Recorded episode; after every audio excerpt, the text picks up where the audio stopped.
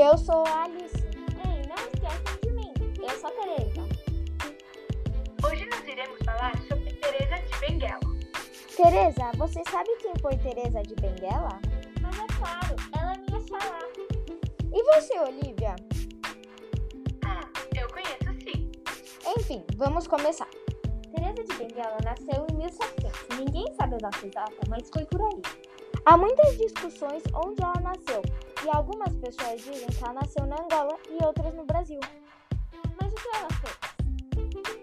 Teresa foi uma líder quilomba do quilombo Coriterê, depois que o rei antigo, o seu marido, José Piolho, morreu. E, sob sua liderança, a, comuni- a comunidade negra e indígena resistiu da escravidão por duas décadas. Ela também foi conhecida como a escrava que virou rainha. Isso era porque ela liderou os quilombos. No dia 25 de julho, o dia que ela foi assassinada, é celebrado o Dia da Mulher Negra no Brasil.